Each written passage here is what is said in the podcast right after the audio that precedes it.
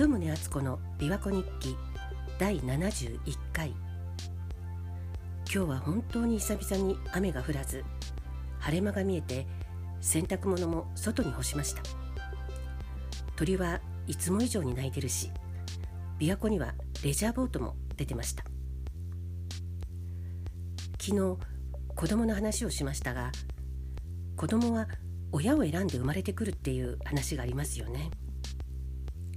以前そういう子供たちの証言を集めた本を読んだことがあるんですけど小さいうちはまだ生まれてくる前のことを覚えていて例えば空からお母さんを見て優しそうな人だからこの人から生まれることにしようって決めてやってきたのよっていうような話を子供がしてくれることがあるそうです。実はうちの子もそれに近い話をしてくれたことがあります。もう保育園の頃でしっかりおしゃべりができる年齢だったんですけどだから記憶っていうよりも口から出任せの作り話のようなものなんですけどその頃山奥の限界集落に住んでたのでもう普段から車の移動時間が結構長かったんです。スーパーへの買い物とか子供の習い物とか、まあ、片道最低30分なので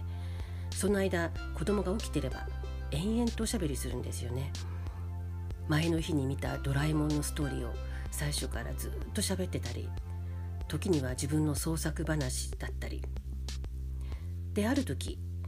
まあこれは作り話だけどねみたいに前置きして僕が生まれる前空からお父さんとお母さんを見たことがあるんだよ。2人で歩いてるところを見てたんだって言ってでその歩いていた場所を詳しく描写してくれたんですそれを聞いて私は内心かなりびっくりしてました私と夫は知り合ってからだいぶ時間が過ぎてから初めて2人っきりで長い時間一緒に歩く機会があったんです今思えばそれが初デートなんですけどその時は最初はもうそんなつもりはなくてでも歩いている途中で話しているうちにあれ？もしかしてこの人と一緒になるのかなって多分お互いに初めて意識したんです。でその日がきっかけで結婚へとつながったんですが子供が描写した情景がまさにその私たちの意識が変わった瞬間に歩いていた場所の景色にとても似てたんです。しかも子供はその時お母さんは振り返って僕のこと見たんだよ。って言ったんです。まあ私は何も見た覚えはないんですけどでもびっくりしました。私たちが2人で歩いたっていうことは子供に話したことはなかったので作り話とはいえ無意識で何か知ってんのかしらって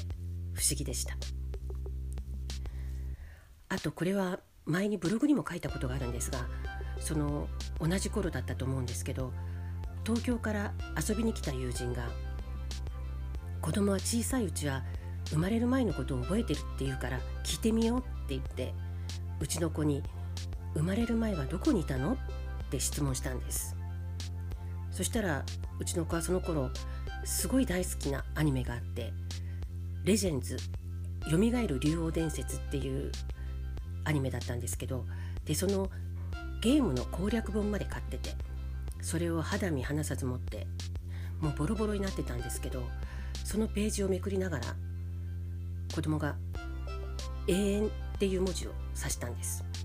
でまたパラパラってやって別のページページを開いて「光の塔」っていう文字を指したんです。だから友人と2人で「永遠の光の塔から来たのか」って盛り上がったんですけど、まあ、もちろん子供は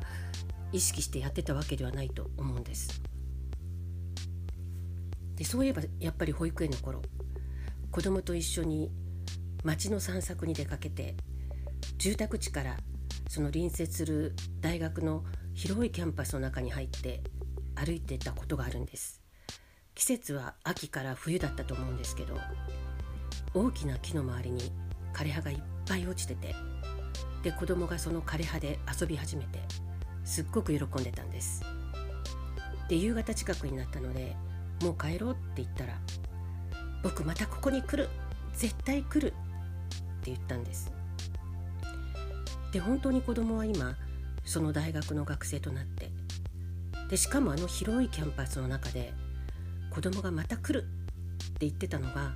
今子供が属している学部の建物なんです。まあ保育園の頃に不思議だなって子供がずっと考えてたテーマを大学生になってもずっと考えてる気配なんですけど人間の魂は本当に自分で親とか場所とか時期を選んで生まれてきてるのかもなんて考えてしまいます。このところヒストリーチャンネルの見過ぎかもしれません。でも子供の魂が私たちを親として選んで生まれてくれたんだとしたらこれほど嬉しくて光栄なことはありません。鳩宗敦子でした。